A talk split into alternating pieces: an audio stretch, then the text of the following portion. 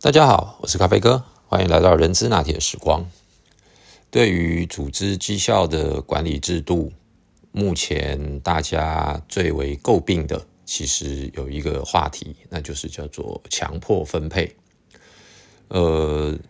对于强迫分配的这个呃做法，其实是来自于之前的这个 GE 他们所设计出来的。那由于在那个年代，GE 是呃世界上非常知名的这个大企业，而且绩效非常的好，因此呢，呃，这样的过程当中就被呃全世界各个国家跟公司所沿用。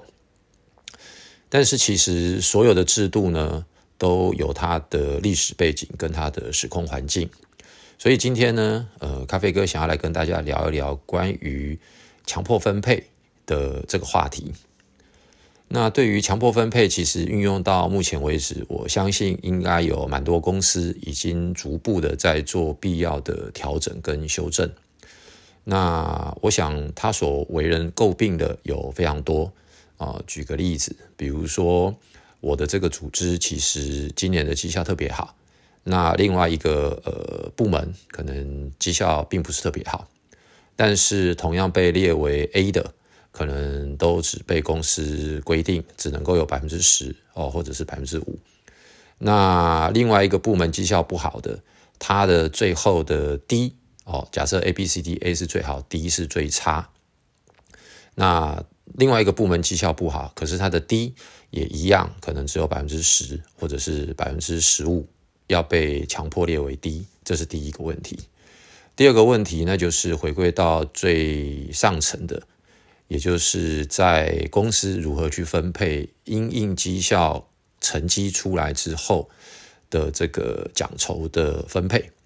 那也因此和造成了很多所谓的不患寡而患不均等等的这些因素。那当然也有其他更多的原因啦，比如说，呃，举个例子吧，就以我们是 HR。通常公司小公司的 HR 人都不多，比如说以五六百人的公司，HR 大概也就三四个，了不起五个就很多了。那这五个又要去分出所谓的 A、B、C、D，其实每一个人都扮演着不可或缺的重要角色。那一旦我们设定了所谓的强迫分配，那可能就是顺了孤意，逆了少意。那大家的工作士气也就低落。那再有另外一个场景，就是当公司有一些呃比较创新型的任务，或者是比较难的任务，要做新市场或者是新技术的开发的时候，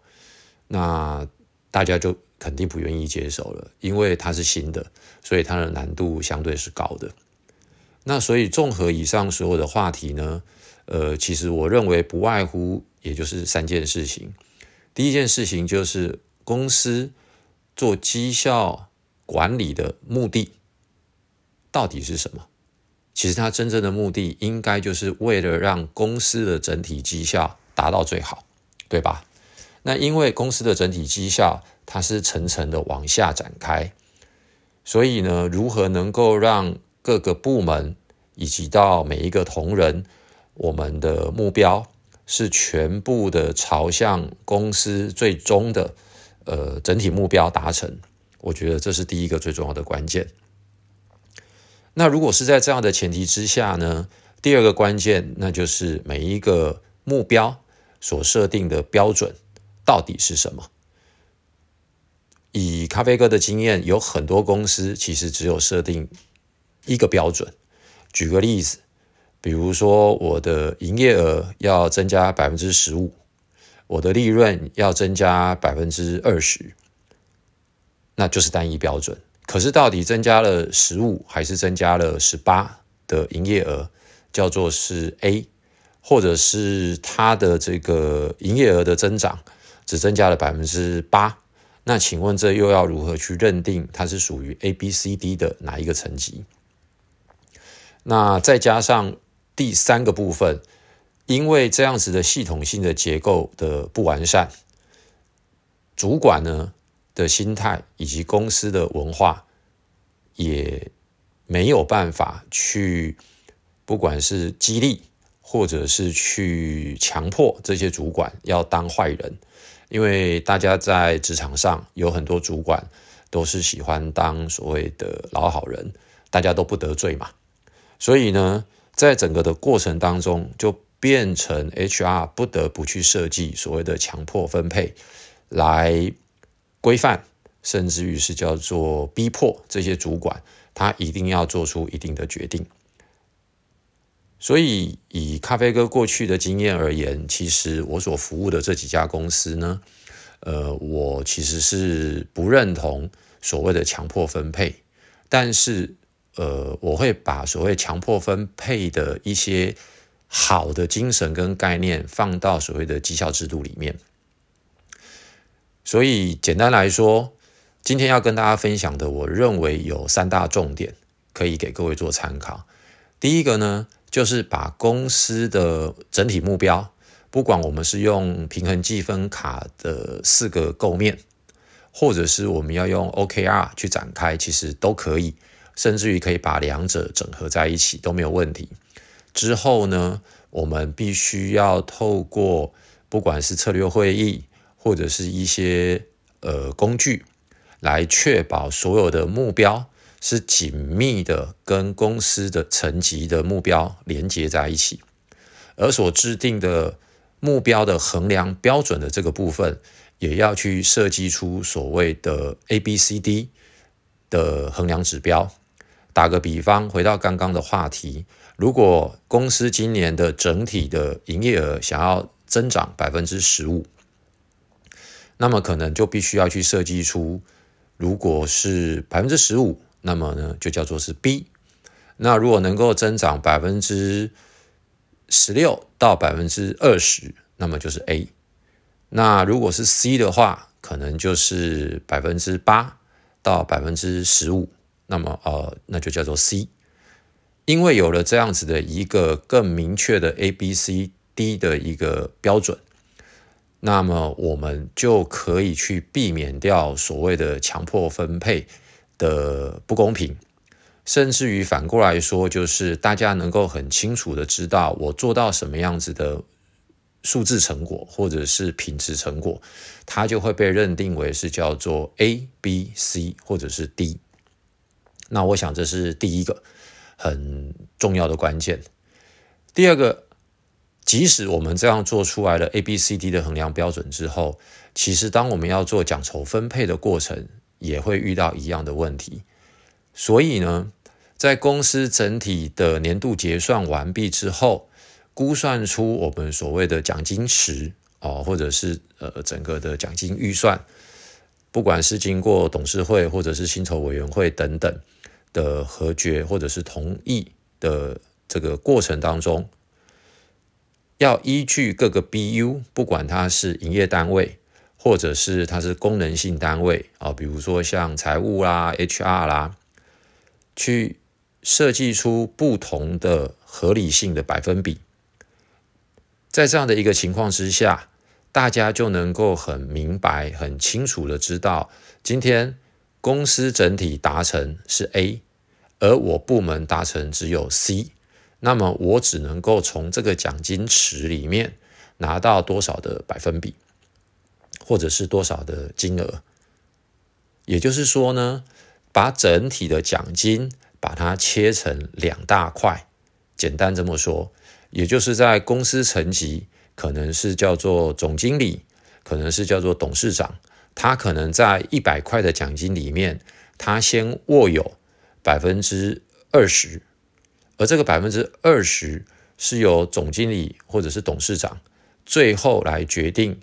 调整加码或者是不发的一个依据，而另外的百分之八十，他在继续参照的是各个不同的事业单位或功能单位当年度的这一个绩效表现，再乘以一定的权数。打个比方，如果它是 A A 的话就是超标嘛。那可能它的权数可能会变成是叫做一点二倍，如果它是 C，那它的权数可能是叫做零点七五或者是零点六。也因此这样子把整个权数再反刍回去到奖金池里面，那么就可以算得出每个单位它今年的整体表现是好的，所以它可以有一点二倍的权数，或者是它不好，那他们只有可能零点七五的权数。而拿到了这一笔以部门为单位的整体奖金之后，再依据同样的方法落到每一个人的身上，那么。我们就可以避免掉所谓呃某种程度的我表现好，但是我的奖金少，或者是大家都表现一样，结果奖金反而不公平的种种原因。那当然，这个又牵扯到奖金分配的另外一块，也就是所谓的主管权重的部分。所以在整个奖金的呃设计的过程当中，除了刚刚所谓的百分之二十。哦，二十块是留给总经理、董事长，八十块是按照制度下去分之外，其实 HR 我们在做设计的过程当中，也可以在那个八十块里面再留一小部分，给到所谓的事业单位主管或功能性单位主管，他们可以有一点点的这一个调整。当然，这种做法它是必须要相对的成熟的主管。来让他们做这样子的呃分配。那更严格来说，其实我会更建议的是，如果能够在员工的 A、B、C、D，我们是用所谓的绝对目标、绝对标准值，已经做了一次的呃衡量跟调整所做出来的结果的话，那么在奖金给予主管的弹性调整，那么就要相对的稍微低一点点。但是因为毕竟制度是死的，呃，所有的任务都有很多不同的突发状况，那所以给予主管一点点必要合理的弹性，去做部门内部人员的奖金分配的调整，我觉得这个是无可厚非的。所以今天要跟大家聊的整体的话题，如果总结下来的话，大概可以这么说，就是呃。强迫分配，它的目的其实是为了让表现不好的同仁能够知道他到底是不是哪里做的不好，而不要本末倒置的变成因为公司的制度，所以你必须要被评定为低，而因为公司制度，所以即使你表现不好，但是你在部门里面是。很不好，里面的比较好的那一个，所以你就变成是 A。当这样子变成跨部门再去做比较的时候，我们部门的 A 可能跟别人部门的 A，那么可能就完全不一样，而不可比了。OK，那今天就先简单跟大家分享到这边，谢谢大家，拜拜。